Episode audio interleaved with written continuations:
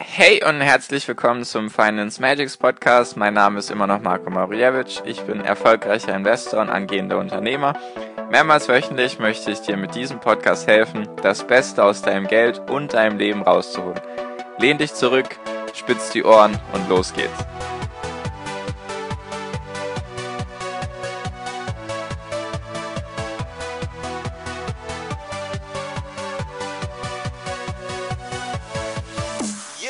Hi und herzlich willkommen zum Finance Magics Podcast. Wir sind heute bei Folge 154 und heute geht es um den norwegischen Staatsfonds. Genau, also das wird eine Doppelfolge und zwar über den norwegischen Staatsfonds, also den Fonds von der norwegischen Regierung eben für die norwegischen Bürger. Ich werde erstmal erklären, was ist das überhaupt oder was ist das für ein Fonds? Wie also was macht den so besonders? Warum mache ich da Folgen dazu? Und dann möchte ich dir sagen, was du da für dich daraus ziehen kannst. Und in der nächsten Folge möchte ich sozusagen den Fonds mit dir nachbauen in Form von ETFs. Hab gedacht, das wäre vielleicht ganz interessant. Ich erkläre jetzt auf jeden Fall erstmal, was der Fonds ist. Dann verstehst du wahrscheinlich auch, warum ich eben dann noch eine Folge extra dazu machen will, um diesen Fonds nachzubauen. Also, dieser norwegische Staatsfonds ist eben ein Fonds. Fonds heißt jetzt, dass da Manager dahinter sind. Also es ist kein ETF logischerweise, sondern ein Fonds mit eben Managern, mit eben Managern von der norwegischen Regierung, möchte ich sagen, also mit Leuten, die eben für die Bürger in Norwegen arbeiten. Und das sind eben keine Manager, die jetzt nur auf ihren Erfolg aus sind, sondern sie stehen eben, sie unterstehen eben der norwegischen Regierung, deswegen werden die halt auch durch die überwacht und deswegen gibt es auch ganz klare Regeln und so weiter. Genau, also jetzt ein bisschen was zur Historie, also zur Geschichte.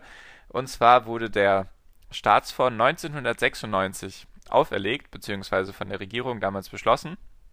Und zwar, falls du das nicht weißt, Norwegen ist sehr reich an Bodenschätzen, also sehr reich an Öl und eben an Gas.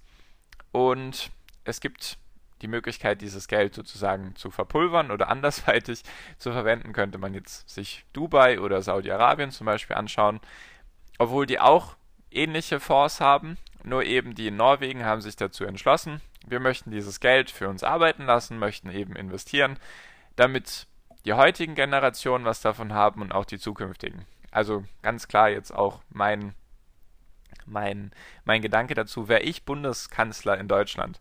Das wäre meine erste Amt, Amtshandlung. Ich würde sofort so einen Fonds aufsetzen und das Geld, was überflüssig ist an Steuerzahlungen, was sozusagen, es geht ja die ganze Zeit um die schwarze Null die letzten Jahre. All das, was übrig ist, würde ich in einen, in einen sozusagen Anführungszeichen vorinvestieren, eben in einen selbst auferlegten von der deutschen Regierung eben für die Zukunft, dann, dann sind nämlich die Rentensysteme auch viel, viel besser gesichert als durch das aktuelle System. Nur das ist ein Beispiel für wann anders. Genau, also der vor 1996 gegründet, eben durch den Bedarf, dass sie das Ölgeld und das Gasgeld sozusagen anlegen möchten. Hat damals auch nur mit ein paar Millionen angefangen und jetzt, halte dich gut fest, setz dich am besten hin, falls du nicht sitzt, jetzt hat der Fonds ein Vermögen von 10 Billionen norwegischen Kronen. Das ist eine Zahl mit 13 Nullen hinter dem Komma, beziehungsweise hinter der 1.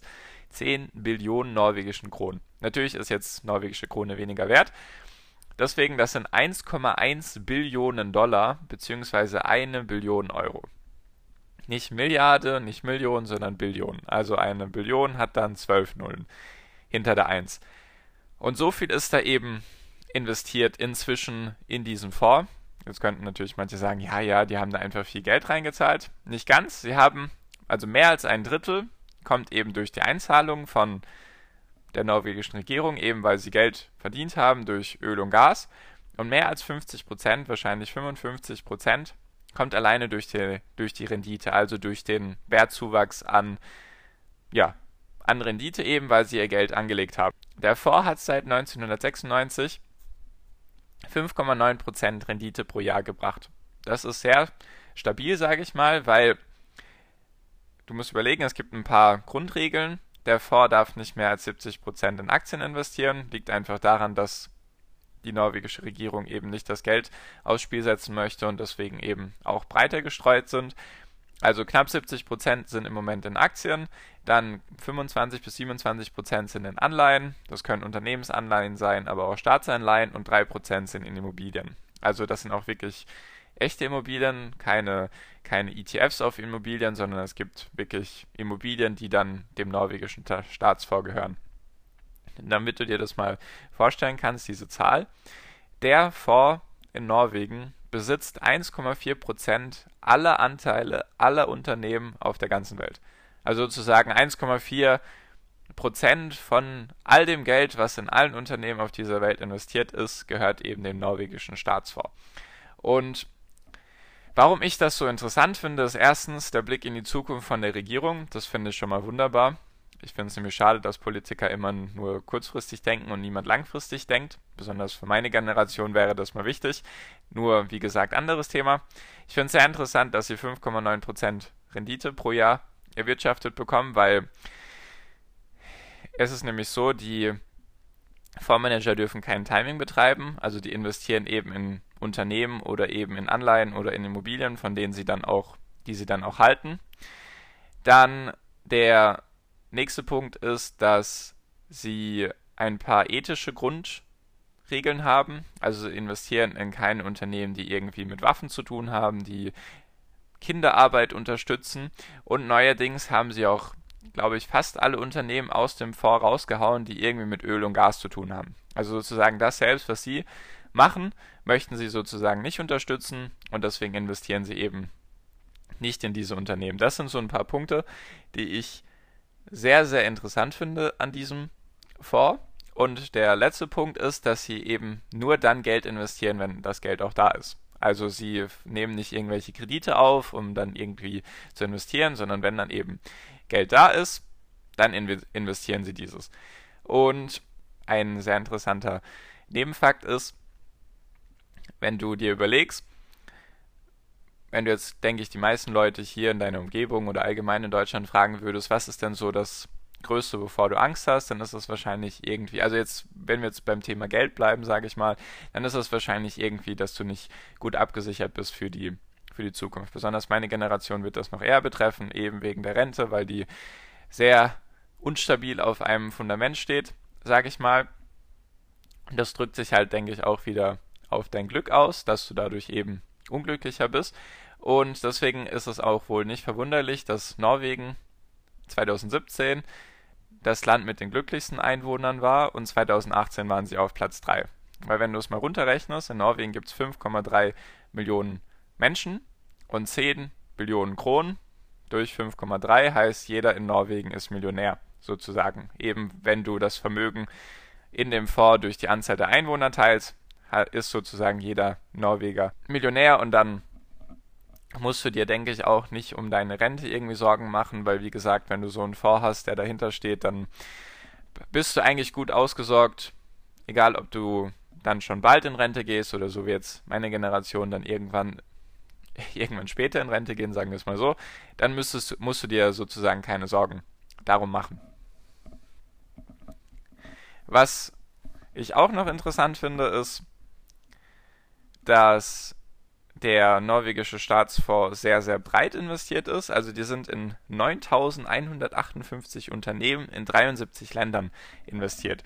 Also wie gesagt, die versuchen eben ihr Geld, sage ich mal, sicher, stabil und diversifiziert anzulegen. Also das, was ich dir auch versuche immer wieder mit ETFs zu zeigen. Nur ich finde das eben interessant, das auch mal zu sehen, wenn das ein, wenn das ein Staat macht, weil das ja dann eine viel, viel größere größere Größe ist, sag ich mal, also weil ja mehr Geld dabei ist und auch das viel mehr Menschen betrifft. Und ich finde eben die Aufteilung interessant mit den 70% Aktien und Immobilien und auch mit den Anleihen und so weiter.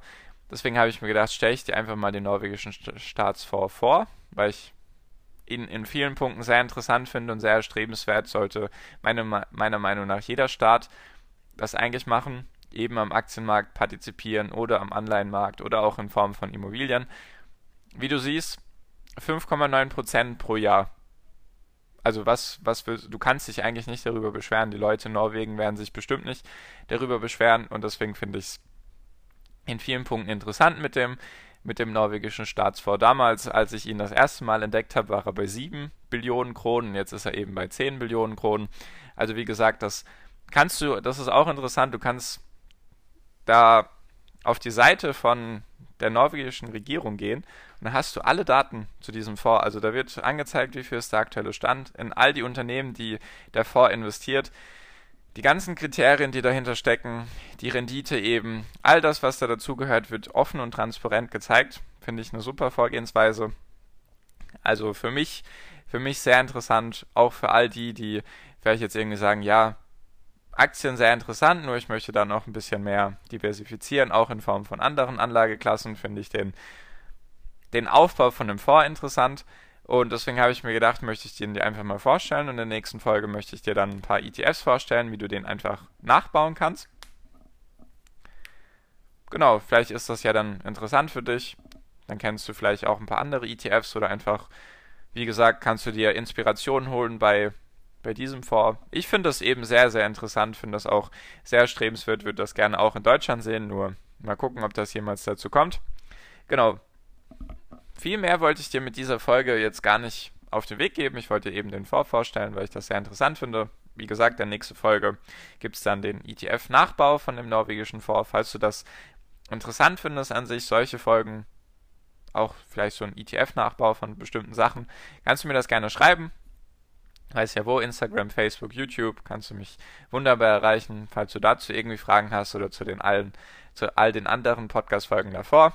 Kannst du mir, kannst du auch gerne mit mir kostenlos telefonieren, falls du auch deine Strategie jetzt ein bisschen anpassen magst oder du vielleicht noch gar keine Strategie hast oder du sonst irgendwo gerade hängst auf deinem, auf deinem Weg zum Investor oder vielleicht bist du ja schon Investor und brauchst einfach noch Unterstützung oder jemand, der dir den Arsch tritt oder der dir andere Sachen zeigt, dann kannst du sehr gerne mit mir kostenlos telefonieren. Wie gesagt, Link ist auch unten drunter, das ist dann der erste Link. Oder einfach auf financemagics.com gehen. Da kannst du dich dann auch eintragen mit deinen Daten, halt Handynummer, Name, Vorname, E-Mail-Adresse, damit ich dich dann halt auch erreichen kann. Genau. So viel von mir. Ich hoffe, du fandest es interessant. Ich feiere den norwegischen Staatsfonds und das wollte ich dir einfach mitteilen mit dieser Folge. Genau. So viel von mir. Danke dir bis hierhin. Wie immer wünsche ich dir jetzt noch am Ende einen wunderschönen Tag, eine wunderschöne Restwoche. Genieß dein Leben und mach dein Ding und viel finanziellen Erfolg dir. Dein Marco, ciao, mach's gut.